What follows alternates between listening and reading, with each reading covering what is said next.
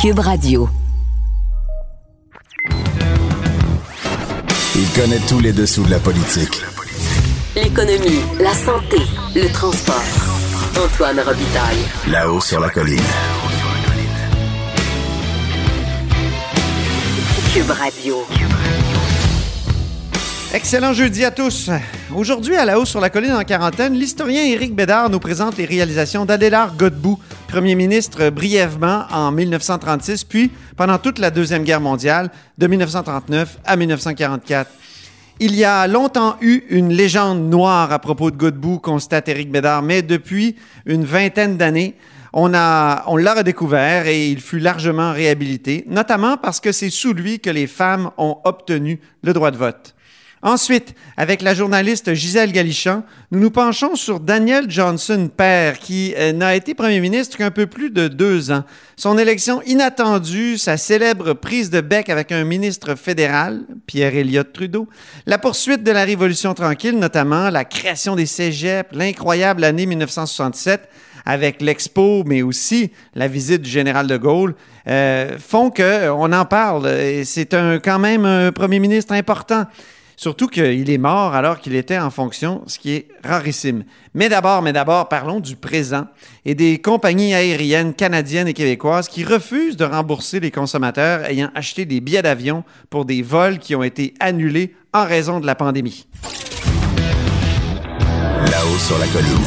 Une entrée privilégiée dans le Parlement. Cube Radio. Bonjour les stéréos.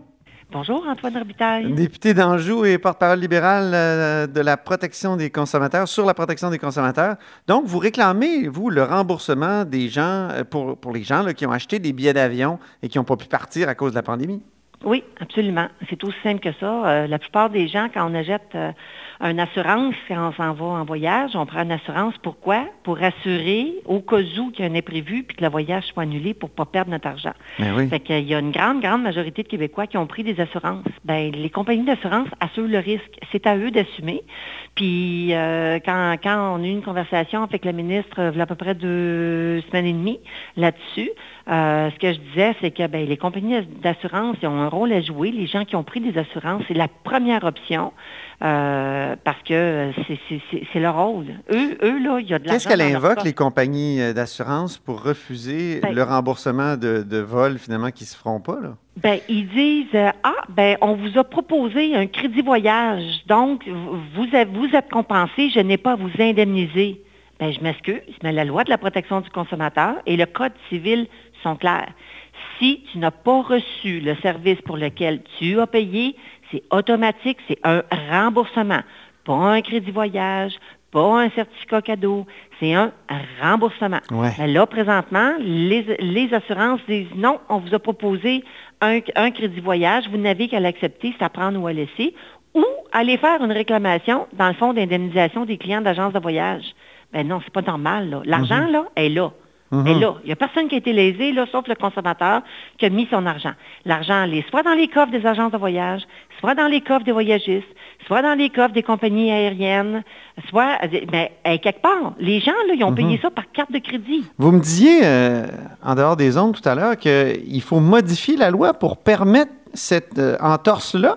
Oui, parce que euh, des certificats cadeaux, la loi de la protection du consommateur, la loi au Québec fait que c'est un an. Comme, mettons, un abonnement pour un gym, là, c'est un an. Ça ne peut pas excéder un an. Ouais. Là, on va avoir des certificats cadeaux pour une durée de 18 mois, deux ans, avec des conditions de transférables ou pas transférables. On fait quoi si les gens sont malades, ne peuvent plus voyager? Oui. Puis, puis- puis- puis c'est pas, comment je peux bien dire, l'argent, là, est là. Si l'argent n'était pas là, je comprendrais. Mhm. Mais elle ne s'est pas envolée, elle n'a pas disparu, elle est quelque part. Puis Ben on est oui. en train de dire au monde, là, je vais vous donner un certificat vo- euh, voyage. Ben oui, les avions vont être remplis à moitié. Fait que le billet d'avion qui coûtait 800 pièces va en coûter 1500. Mhm. Les clients qui vont payer encore une fois, c'est pas logique. C'est pas logique. Le, euh, euh, regardez, le Canadien, dans sa politique de remboursement, il a dit aux gens, si vous voulez qu'on vous rembourse, on va vous rembourser. Pas de problème. Si vous ne voulez pas être- avoir le remboursement, on va bonifier de 30% ce qu'on va vous donner l'année prochaine. Ça, ça a de l'allure, comprenez-vous? On dédommage en plus. Ça, c'est qui? Quelle compagnie? Le Canadien, avec les billets de saison. Ah, OK, les, les, les Canadiens de Montréal Club au hockey. OK, je comprends. Absolument. Ils offrent 30% de plus. Mais présentement, les voyagistes, les agents de voyage n'offrent absolument rien de plus. Il n'y a rien de garanti non plus sur le prix. Ben Ce qui veut dire que si tu as payé pour une croisière ou pour un voyage à 2 000, 3 000, 5 000, puis que l'année prochaine ou dans deux ans, ça t'en coûte 3 000 de plus, ben tu n'as pas le choix. Tu payes 3 000 de plus. oui. Ils ne garantissent même pas le prix que tu avais au départ quand tu as acheté avec un service équivalent. C'est- complètement illogique de faire ça. Petite parenthèse répété, personnelle, vous, les stéréos, on sait que vous aimez bien voyager. Aviez-vous Oui. acheté des billets?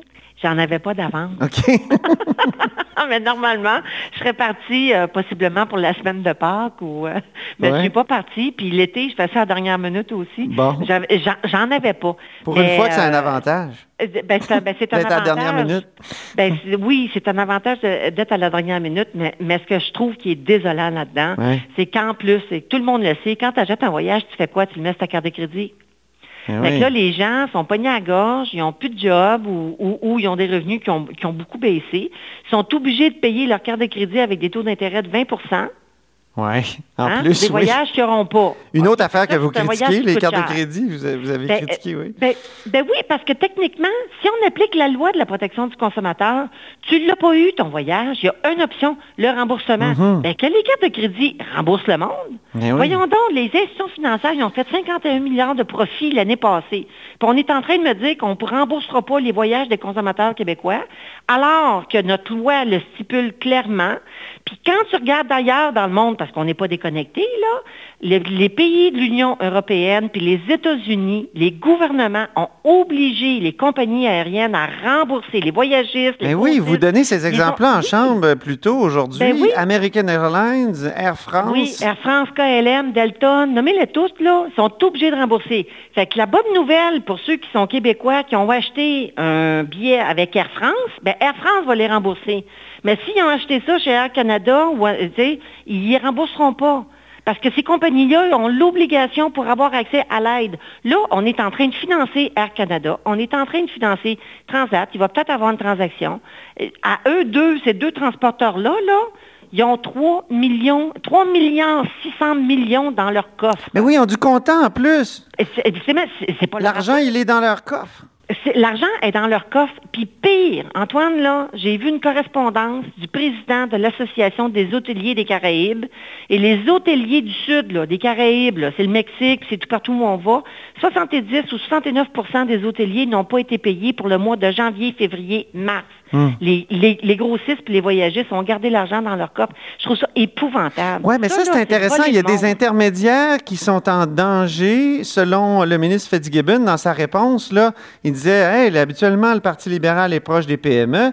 Voilà qui met en péril par sa demande la survie des PME d'agences de voyage du Québec. Qu'est-ce que vous répondez à ça? C'est de la démagogie. Les dépôts sont dans les comptes en fidéicommis des agents de voyage ou ce sont les compagnies aériennes ou les voyagistes ou les grossistes qui les ont ou les transporteurs. Les cartes de crédit, là, hein, ils, ils- ils- ils- ils ne se gênent pas pour charger le plein montant puis de charger les intérêts. Les compagnies d'assurance ne sont pas gênées pour charger des frais, des fois exorbitants. Ben, je m'excuse, là, mais une compagnie d'assurance, puis les cartes de crédit, puis les institutions financières, c'est pas les agents de voyage, ça. C'est très différent. Le ministre le sait. L'AMF a un, un rôle à jouer. L'AMF devrait obliger les compagnies d'assurance à respecter les lois du Québec et à rembourser les gens. C'est pas monsieur, madame, tout le monde qui a décidé qu'il changeait d'idée, là. C'est pas Ouais, vrai, là. c'est ça. C'est les, les voyagistes qui annulent eux-mêmes leur vol en plus de ça. Puis les croisières, voyons donc. Vous êtes en train de me dire, vous, qu'on a payé les croisiéristes depuis le mois de décembre puis janvier, il y avait des problèmes, ces croisières. Arrêtez une minute, là. Le monde paye ça par dépôt à je sais pas trop combien d'argent, 5, 6, 7 versements des fois. Puis les agents de voyage ont pris cet argent-là qui ont versé aux croisiéristes. Voyons donc. C'est Le supposé être ministre, dans leur compte de euh, ouais, ça? Le ministre Fitzgibbon, il, il vous a répondu aussi que là, Québec est en discussion avec Ottawa là-dessus. Donc, euh, la ministre de la Justice euh, euh, discute. euh, quelle, quelle Ben- serait la, la- la prochaine étape là, pour vous là, si ça Ben- débloque pas plus, plus rapidement? Que le gouvernement fédéral oblige les compagnies aériennes et les, et les euh, voyagistes à rembourser les clients. Ça, ça veut dire les cartes de crédit, ça veut dire les assurances. C'est pas compliqué, là. Mais il y a quelqu'un qui doit redonner l'argent au consommateur qui est lésé quelque part. Le consommateur n'a pas d'affaires à assumer. Moi, je m'excuse, là, mais je connais des gens, c'est des petites familles où il y a deux personnes qui ont perdu leur revenu, puis que la seule affaire qu'il y avait, c'était de payer un petit voyage cet été pour les enfants qui ont payé d'avance, en bonne et due forme, puis ils savent très bien qu'ils ne pourront pas partir. Qui est le pire dans cette situation-là? Est-ce que c'est Québec ou Ottawa? Ben, je vous dirais, il y a une responsabilité des deux, parce que Ottawa devrait dire aux transporteurs, vous remboursez, vous redonnez l'argent, mais le Québec doit faire appliquer la loi de la protection des consommateurs, l'AMF doit jouer son rôle, les institutions financières doivent rembourser, puis les compagnies d'assurance doivent assurer et dédommager. C'est pas compliqué. Mais là, tout le monde se lance la balle. Puis hmm. quand j'entends le ministre me dire que faut qu'il y ait un juste équilibre. Je m'excuse, mais le juste équilibre ne sera pas sur le dos des consommateurs. Je trouve ça épouvantable. Là, vous lancez une pétition, d'après ce que je comprends? Oui, absolument. Il y a une pétition qui a été mise en ligne aujourd'hui avec euh, Option Consommateur. J'ai accepté de la parrainer parce que, justement, les consommateurs québécois ont le droit de choisir. Si les gens veulent un certificat de voyage, il n'y a pas de problème qu'ils le prennent. Mais ceux qui ne le veulent pas, ils ont le droit de revoir leur argent. Et c'est la raison pour laquelle j'ai accepté de parrainer cette pétition-là, qui est en ligne présentement sur le site de l'Assemblée nationale. Puis je peux vous dire qu'on va faire tout en notre possible pour que les Québécois aillent signer cette mhm. pétition-là. Puis euh, je, trouve que c'est trop facile de dire c'est juste les transporteurs. Non, non, non, non, non. La loi de la protection du consommateur, là, ça s'applique au Québec. Il y a des jugements déjà qui ont été rendus. Les gens n'ont pas le choix d'appliquer nos lois ici au Québec particulièrement en protection du consommateur. Donc, la ministre, elle a un job à faire auprès du ministre des Finances et auprès des ministres euh, de l'Économie, mais avec la réponse du ministre de l'Économie, quand je me fais dire que l'équilibre va se faire sur le dos des consommateurs, je trouve ça un peu pas mal ordinaire. Puis c'est pas la ministre de la Justice qui a gagné le point et elle n'a pas défendu les consommateurs si c'est ça qui va arriver. Je trouve ça inacceptable comme réponse. Bon, ben le message est lancé. Merci beaucoup, euh, mais ça m'a fait plaisir. Les On parlera pour la pétition, euh, oui, Antoine. certainement. Merci. Les est député d'Anjou Louis-Riel et porte-parole libéral en matière de protection des consommateurs. Vous êtes à l'écoute de là-haut sur la colline. Là-haut sur la colline. Une entrée privilégiée dans le Parlement. Cube Radio parlons maintenant d'Adélard Godbout dans, dans, le cadre de notre tournoi des premiers ministres. Et pour en parler, au bout du fil, il y a Éric Bédard. Bonjour. Oui, bonjour Antoine. Éric est historien, évidemment, professeur à la TELUC, auteur de nombreux livres, dont L'histoire du Québec pour les nuls. Alors, Adélard Godbout pour les nuls. Je commencerai par dire, Éric, qui a longtemps été conspué, mais il a connu une vague de réhabilitation. D'abord, Adélard Godbout, il faut le dire, il, a, il, a, battu Maurice Duplessis en 1939 devenu le 15e premier ministre du Québec, mais il est resté juste un mandat. Exact. Alors, c'est Adélard Godbout, il y a eu longtemps une légende noire d'Adélard Godbout qui venait, il faut le dire, essentiellement des milieux nationalistes euh, qui ont dépeint euh, Adélard Godbout comme euh, le suppôt d'Ottawa, comme l'homme de paille d'Ottawa. Et il a été évidemment desservi par un contexte très difficile au point de vue, strictement au point de vue des relations Québec-Ottawa. C'est que le gouvernement fédéral, à cette époque, était dans, une, dans un processus de plus grande centralisation parce que c'était l'émergence de l'État-providence il y avait eu un rapport célèbre, le rapport Rowell-Sirois, euh, qui, proposait que le gouvernement fédéral prenne en charge euh, euh, les, grandes missions sociales de, l'État. donc, et donc, il, y a, l'assurance chômage en 1940 qui va être vraiment instaurée clairement, les allocations familiales en 1944, euh, et, donc, sur ces, sur ces dossiers-là, euh, il y a l'impôt sur le particulier, mais ça, c'était dans le contexte de la guerre, qui était une compétence qui, relevait en général des provinces. Donc, sur tous ces dossiers-là, Adélard Godbout a plié, a, laissé le gouvernement fédéral, euh, dans le fond, aller dans le sens des recommandations de Rowell-Sirois. On disait qu'il s'était aplati finalement devant le fédéral, devant le pouvoir fédéral, qui avait accepté toutes sortes d'intrusions, et donc qui n'avait pas euh, valorisé et il ne s'était pas servi de l'État du Québec. Bon, et, ça, ça, ça, ça, ça va de soi. Donc, tous ces éléments-là ont été très, très critiqués par un chef de l'opposition assez coriace, même s'il a été malade euh, qui était Maurice Duplessis, même s'il était fragilisé non seulement physiquement, mais euh, certains à l'intérieur de son parti euh, pensaient qu'il était, il était dû, de, il devait partir. Bon, en tout cas, toujours est-il. Oui, parce que, Maurice Duplessis est, malade, puis Adélard Godbout va le voir d'ailleurs. C'est une scène célèbre, ça, de, ah, de, de, la série Duplessis. Oui, oui, complètement. Et c'est une scène que même encore aujourd'hui, à 50 ans, j'ai beau être vacciné, majeur et tout, ben, vacciné euh, pas assez, là, comme on le, dit, on le sait en ce moment, mais, mais vous voyez, euh, je, revois toujours cette scène avec une très grande émotion. Euh, je ne sais pas si ça s'est vraiment fait, y a vraiment cette rencontre a vraiment eu lieu. J'avais posé la question à Denis Arcan, qui a écrit le scénario de la série du Plessis. bon, c'était plus ou moins évidemment imaginé. Les positions sont très campées, peut-être trop. Mais euh, c'est une interprétation extraordinaire de Jean Lapointe. Euh, oui. C'est très émouvant. On peut en écouter un extrait d'ailleurs. Oui, d'accord. Oui, dès c'est-tu qu'est-ce qui va te couler pour ça? Ça va être la conscription. Bon. Regarde dehors, tu vas comprendre. Tout ce qu'on voit dehors, c'est de la neige. Surtout cette année. Les bancs de neige dépassent 20 pieds. C'est ça. La neige, c'est le calme, c'est le sommeil, c'est la paix. Hmm. Vois-tu, là? Nous autres, les Canadiens français, on est le seul peuple qui n'a jamais été en guerre avec personne. oui. T'oublies la bataille des plaines d'Abraham? Chaque-moi pas avec ça, la bataille des plaines d'Abraham. Ça n'a même pas duré de demi-heure. C'était des régiments français qui se battaient là. Il y avait euh, quelques Canadiens, mais c'était une minorité. Mm. Nos habitants étaient chez eux tranquilles à faire le fouet. Alors, euh, reprenons maintenant, après cet extrait euh, fabuleux. Euh, donc, Maurice Duplessis est, malade. Il va finir par, par, battre Adélard Godbout. mais Adélard Godbout a le temps de faire des choses importantes pour le Québec et durables en fait, donc, les griefs des nationalistes, c'était donc cette centralisation fédérale, ce, pouvoir du gouvernement fédéral qui s'était étendu dans le domaine social, impôt sur les particuliers, mais surtout, surtout, c'est l'enjeu beaucoup de, cet extrait qu'on vient d'entendre, la conscription. Hein. On reprochait au gouvernement Godbout de ne pas s'être opposé, comme il l'avait promis en 1939, à la conscription. Il y a eu mm-hmm. un référendum, comme on sait, en 1942, un plébiscite sur le sujet. Et donc, il y a eu cette légende noire du gouvernement Godbout qui, est issue des milieux nationalistes, mais peu à peu, à, la faveur peut-être d'un nouvel éclairage, mais aussi de nouvelles valeurs, euh, on, s'est mis à dire, ben, attention, euh, Adélard Godbout, c'est quand même pas, oui, il a fait beaucoup de concessions sur ce plan-là, mais comme gouvernement, il a été relativement d'avant-garde sur au moins trois sujets.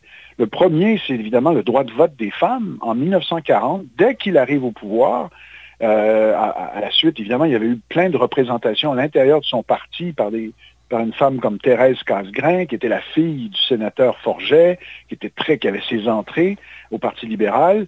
Euh, donc, ils vont décider d'aller de l'avant, euh, alors que le cardinal Villeneuve est pas très chaud à l'idée, l'opposition, nationale aussi.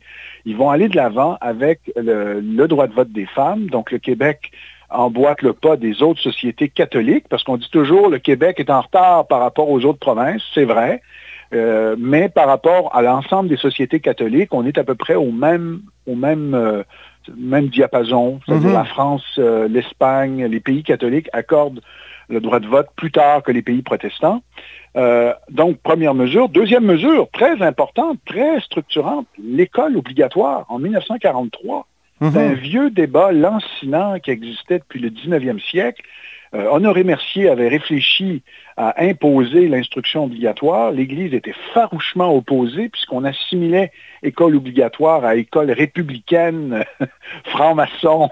On avait beaucoup de membres du clergé, de notre clergé, qui venaient de France, qui avaient fui les lois les lois françaises républicaines. Donc, tout ce qui était contrainte par rapport à l'école faisait peur, euh, était agité comme un épouvantail, mais quand même, euh, Godbout a tenu son, a tenu son bout est allé de l'avant avec l'instruction obligatoire en 1943 jusqu'à 14 ans. Donc, ça, c'est intéressant parce qu'on a l'impression que ça, vient avec la Révolution tranquille. C'est vrai que la Révolution tranquille va instaurer l'instruction obligatoire jusqu'à 15 ans, mais déjà sous Godbout, ça va être instauré jusqu'à 14 ans et Duplessis ne va pas modifier cette loi, même s'il était opposé en 43, et donc va faire construire énormément d'écoles Mhm. pour accueillir ces, ces élèves euh, qui vont, euh, qui vont arriver sur les bancs d'école, même si euh, ce ne sera pas parfait, mais bon. Et dernière mesure extrêmement importante, c'est la nationalisation de la Montréal Light Heat and Power et la création d'Hydro-Québec. C'est Mhm. pas René Lévesque qui a créé Hydro-Québec, c'est bien Adélard Godbout. Et on peut dire, euh, et, et là-dessus, il était, euh, il était dans la suite des grandes propositions qui avaient été formulées durant les années 30 pour combattre les trusts, notamment le trust de l'électricité. hein. C'était, le grand combat euh, du docteur Hamel, Philippe Hamel, qui a été un des fondateurs de l'Action libérale nationale avec d'autres. Donc, euh, il y, avait cette proposition de nationaliser l'hydroélectricité. Eh bien, euh, il va de l'avant avec au moins la compagnie qui distribue l'électricité dans la région de Montréal, une compagnie très importante, et crée donc cette coquille qui va accueillir cette, euh, cette nouvelle société d'État qui, qui est euh, Hydro-Québec. Euh, et euh, quand Duplessis va revenir au pouvoir, va un peu négliger Hydro-Québec, quoi qu'il va développer quelques projets. Mais Mhm. euh, Duplessis va y aller plus, lui, pour des coopératives d'électricité en région.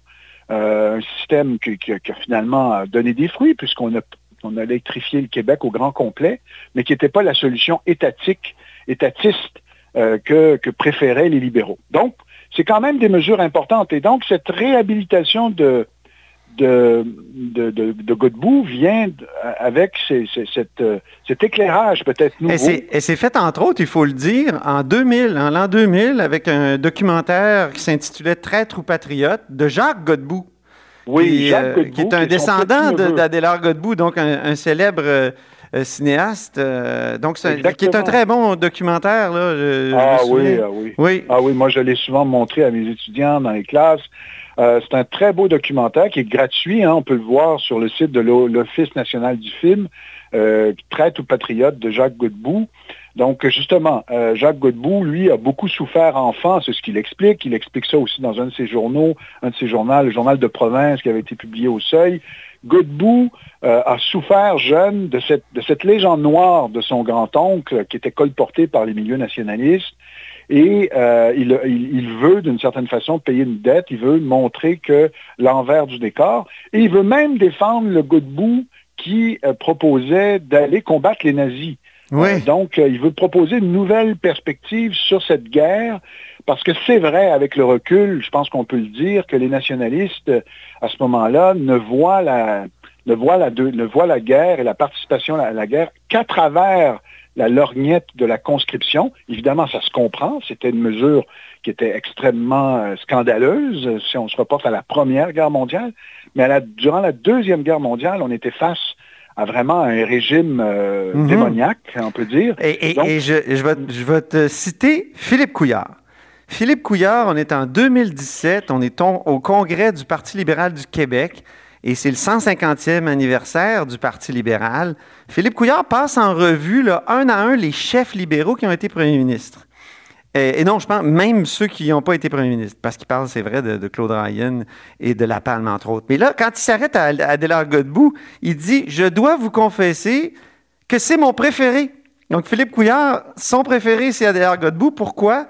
Et il dit justement le droit de vote aux femmes, Hydro-Québec, l'engagement du Québec, dit-il, contre la barbarie nazie. Alors, Voilà. euh, c'est intéressant. Intéressant. Oui. Oui, c'est tout à fait intéressant et ça marque bien une évolution de notre rapport aussi euh, comme société à la Deuxième Guerre mondiale, notre éclairage nouveau. Vous remarquerez que même dans les milieux nationalistes euh, ces dernières années, on, on souligne, euh, on souligne par exemple le jour du souvenir, le travail de nos vétérans. Euh, moi, je ne sais pas comme vous, mais on a à peu près la même génération. Mais moi, quand j'étais dans la jeune vingtaine ou adolescent, il me semble que c'était une fête euh, qui passait un peu sous la trappe, hein, euh, Oui. sous le radar plutôt.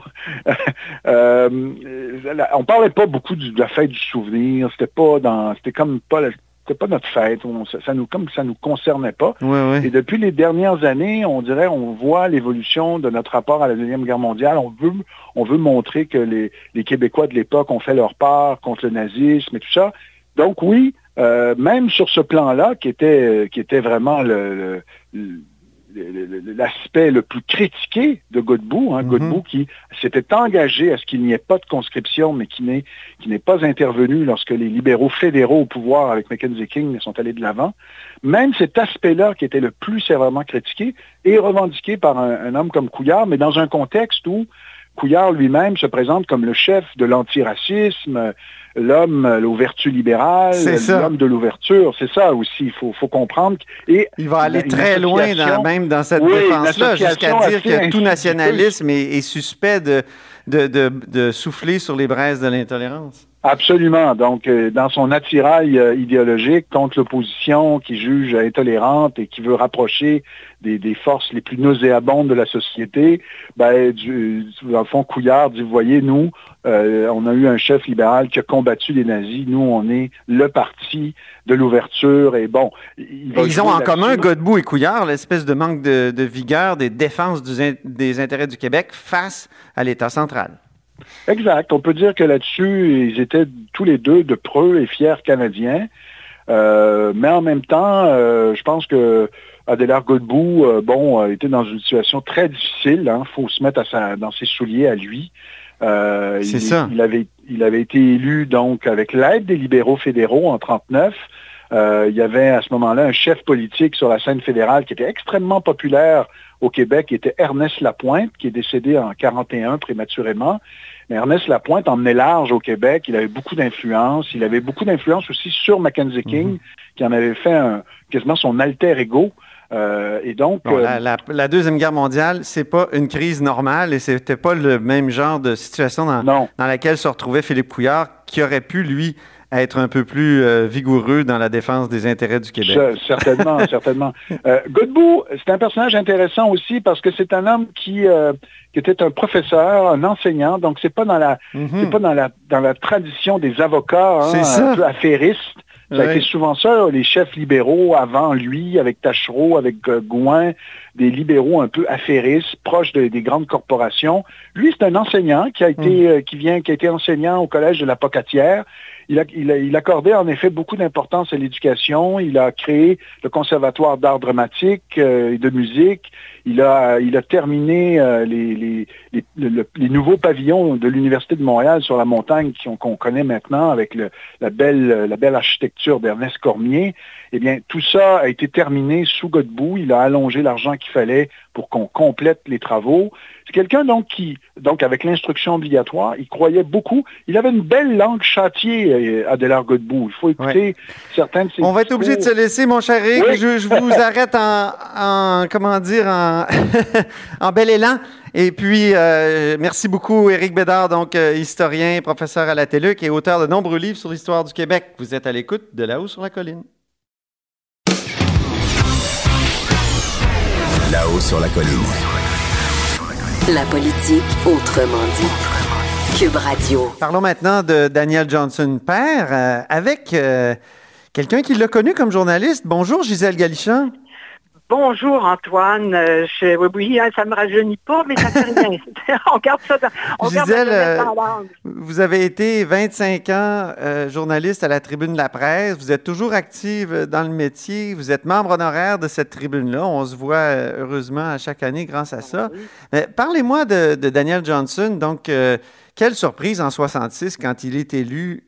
donc, il bat Jean Lesage. Oui, la mémoire que j'en ai, et ça, j'étais pas encore à la tribune à ce moment-là, Antoine, mais euh, je me souviens que M. Lesage n'avait pas accepté le verdict le soir même du euh, début juin, je crois 5 juin 66. Là. Ah oui? Euh, et M. Lesage était réticent parce que je crois qu'il avait un pourcentage supérieur de, des votes. Ah oui, sur le vote populaire, Lesage avait gagné, ça c'est clair. Alors, il avait, mais très, très tardivement, concédé la victoire. Ah oui. Alors ça, ça, je me souviens de cela. Et puis, par la suite, ben là, le temps a passé et j'ai euh, pu euh, connaître davantage M. Johnson à titre de premier ministre, cette fois-là, à partir de 1967. Parce que là, vous vous, souvenez, on lui, si vous l'avez lu sans doute quelque part, il avait, dans les années 60, on l'affublait du, du, titre de Danny Boy. Oui, Danny Boy. donc, c'était considéré comme un personnage un peu rustre. Ouais, alors là, maintenant, on est devenu premier ministre avec, bon, ben, Jean Loisel, qu'il ne faut pas confondre avec Gilles Loisel, mais Jean Loisel et quelques autres faiseurs d'images autour de lui. Euh, là, on a vu apparaître un homme d'État. Euh, c'était, euh, il avait beaucoup de pondération dans ses, il était beaucoup moins virulent dans ses, attaques et on avait l'image, je dirais, d'un fin renard politique et qui avait appris euh, si vous voulez, là, euh, on est rendu en 67 quand moi j'arrive à la tribune de la presse. Lui, ça fait un an et plus qu'il est premier ministre il y avait un conseil des ministres, là, euh, je ne sais pas si ça vous dit quelque chose, là, on passait dans l'arc-en-ciel des tempéraments et de, la culture fondamentale ah du très précieux Jean-Noël Tremblay de Chicoutimi au cerf-frein du Canadien national, euh, Maurice Bellemare de Champlain. Alors, lui, au conseil des ministres, là, il devait composer avec ça. Il avait dû se faire un conseil des ministres avec les troupes qu'il avait. Oui. Euh, qui étaient des vaillants travailleurs d'élection puisqu'ils avaient remporté une majorité de, circonscriptions. Alors là, cet homme-là avait appris, ça Jean-Paul Cloutier, son ministre du bien-être social, m'avait confié ça plusieurs années plus tard. Il laissait parler tout son monde au Conseil des ministres, il les laissait s'engueuler, si vous permettez l'expression. Et lui, qui possédait, qui avait pris bien soin de connaître les dossiers, en dernier, tranchait mhm. et ça allait dans la direction que lui voulait. Et ce qui est fascinant, c'est que quand il arrive au pouvoir, on pense que Danny Boy va mettre fin à la révolution tranquille. Or, il continue. Là. Je, lisais que les cégeps sont créés sous lui, la loi sur le protecteur du citoyen, euh, le ministère des institutions financières. Donc, euh, il s'est avéré un continuateur de, de la Révolution tranquille. Hydro-Québec, évidemment, euh, qui avait été... Avec son ami, M. Giroux, qui était euh, de... je crois que je ne sais pas si c'est lui ou c'est M. Lesage qui avait nommé M. Giroux à la tête d'Hydro-Québec. Oui. Mais vous venez de donner plusieurs éléments, là. de fait, il, il, a tous les grands mandarins de l'État qui ont écrit leurs mémoires ou donné des entrevues ont tous à l'unanimité exprimé que de Le Sage à Johnson, il y a eu cette continuité et même euh, une conviction profonde de M. Johnson d'aller, de continuer d'aller plus, plus avant. Mm-hmm. Euh, tout, tout, son dossier constitutionnel, ça, je m'en souviens, par exemple, Antoine. Oui, oui, oui. Parce que ça, ça me fascinait. Écoutez, j'avais 20 ans là, quand je suis arrivée à la tribune de la Ah oui. Alors, j'étais impressionnée, ben par euh, ce, que je, ce que je vivais. Euh, il y avait eu donc euh, en 67 ben, la visite du général de Gaulle. Ça a été toute une année, 67, l'Expo ben, Québec, euh, Expo Québec, l'Expo universelle, je veux dire. Évidemment, la visite du général de Gaulle, ça devait être incroyable. Vous, vous avez vécu ça comme journaliste? Et monsieur, jamais M. Johnson n'a, si vous voulez, dénigré ou renié les propos du général.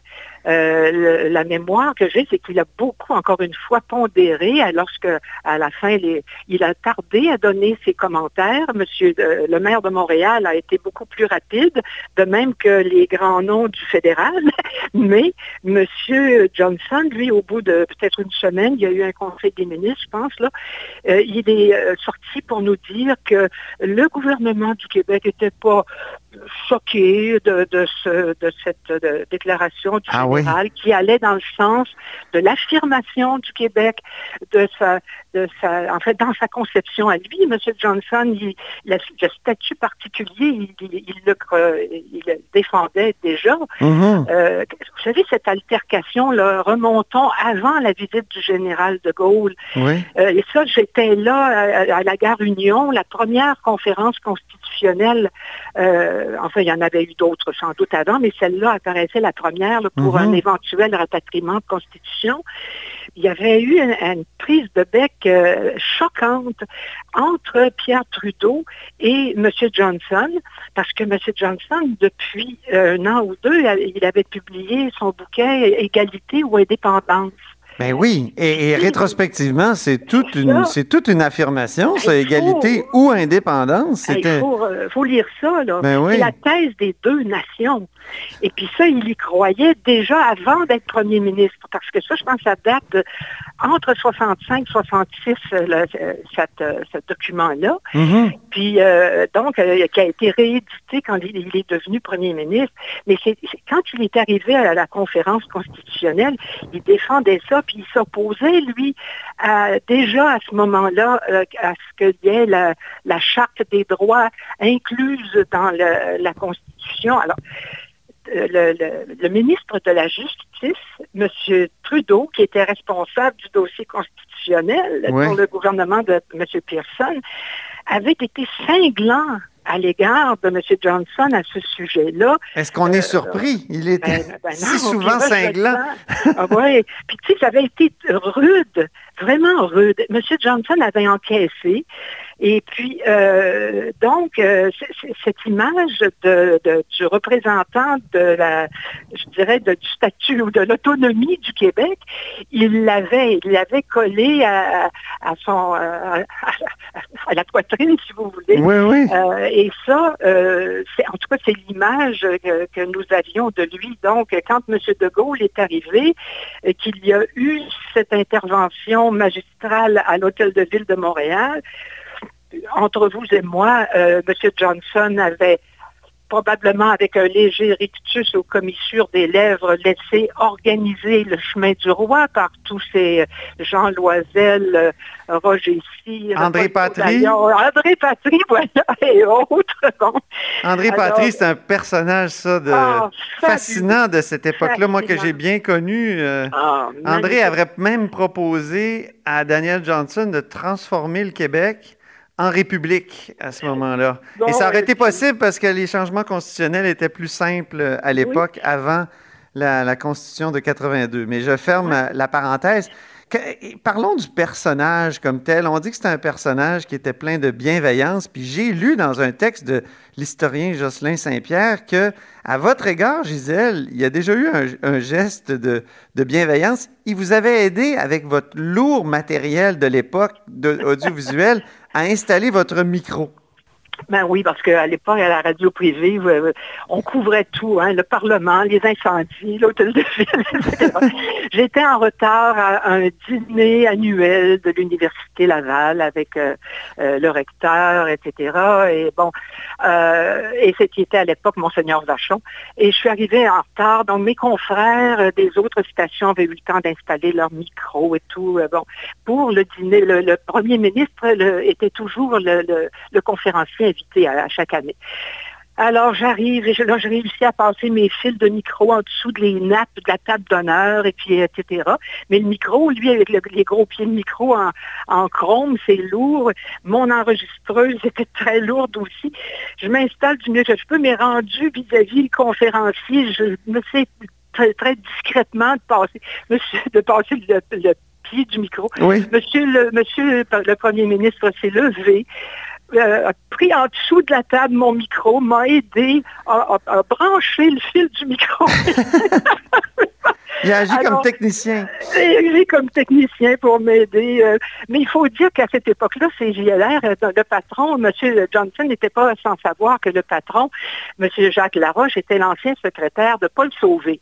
Alors, il savait un peu la couleur tendance de, de la station. Ça m'a peut-être aidé. Ah, OK. Il y avait comme une couleur unioniste à la station pour laquelle vous travailliez. Je présume que c'est ça qui a fait qu'il s'est dit, ah, c'est JLR, je vais leur donner un coup de main. Et vous, vous étiez donc euh, journaliste quand Daniel Johnson est mort en fonction. Ça devait être une Ouais. commotion incroyable. Un premier ministre mort en fonction, euh, je veux dire, on... Ben oui, j'essaie de penser, veille. là, est-ce qu'il y en a beaucoup d'autres? Est-ce qu'il y, a- est-ce qu'il y a beaucoup d'autres cas dans l'histoire? Euh, en fonction, mon Dieu, mon frère, l'historien Gilles, vous le dirait de, spontanément. Euh, moi, Peut-être Paul Sauvé, Paul Sauvé. Oui, oui, ben oui, je viens de vous nommer Paul Sauvé, en effet, voilà, euh, c'est en janvier 61. Mais il y en a peut-être un autre, là, mais je ne pourrais pas spontanément, ouais. que je fouille un peu. Mais la veille de, de, son décès, le septembre, 26 septembre, je pense, 68, nous étions en face de lui dans le, dans le grand studio de Radio-Canada pour une conférence de presse qu'il donnait justement à la suite de toutes les guéguerres constitutionnelles. Il venait de revenir euh, d'un séjour de maladie. Il avait eu, je crois, une crise cardiaque. Alors, c'était son retour euh, et puis euh, on, était tous là, les membres de la tribune de la presse. il y a la, salle actuelle que tout le monde connaît pour les conférences de presse n'était pas installée comme elle l'est aujourd'hui. Donc, c'est Radio-Canada qui diffusait en direct cette conférence de presse. Alors, on ne pouvait pas s'imaginer que dans les heures suivantes, euh, euh, on nous annoncerait son décès à Manic. Euh, non, non, plus que les chefs politiques, Le Sage et René Lévesque, qui l'ont accompagné là-bas, qui lui donnaient la main quelques heures avant qu'il décède. Mm-hmm. C'était vraiment un tourbillon à partir de ce moment-là. Euh, et puis, euh, je, vous avoue que ça, a créé beaucoup d'émotions parce que la couverture qui nous était demandée, le, réseau Radio Mutuel se formait à ce moment-là. Alors, CJMF avait envoyé des troupes à Québec. Ça avait ému tout, de, tout le secteur médiatique et mhm. bien sûr la population au, oui. chef, hein, bien entendu.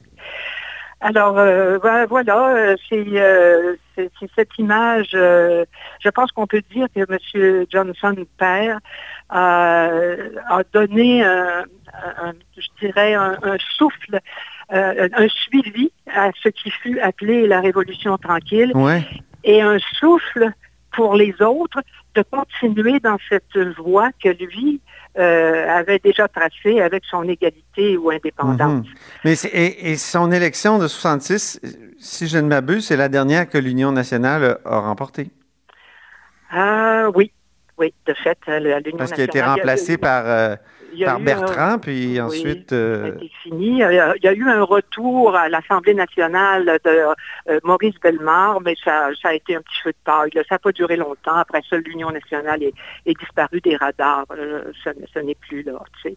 C'est ça. Jusqu'à 81, euh, je pense, en 80, ils n'ont plus de députés, si je ne m'abuse. Non. Il ben, faudrait que je vérifie aussi. Là, On va rappeler Gilles. On va appeler Gilles, oui. Mais c'est des détails parfois qui nous manquent. oui, Gisèle, merci infiniment pour cette euh, conversation puis ce témoignage. Alors, euh, Gisèle Galichan, euh, vous avez été 25 ans journaliste à la Tribune de la Presse, dont vous êtes membre honoraire, toujours active dans le métier, toujours agréable de vous parler.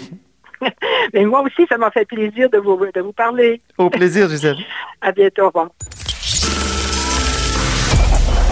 Cette émission est maintenant disponible en podcast. Rendez-vous dans la section balado de l'application ou du site cube.radio pour une écoute sur mesure en tout temps. Cube Radio, autrement dit. Et maintenant, autrement écouté.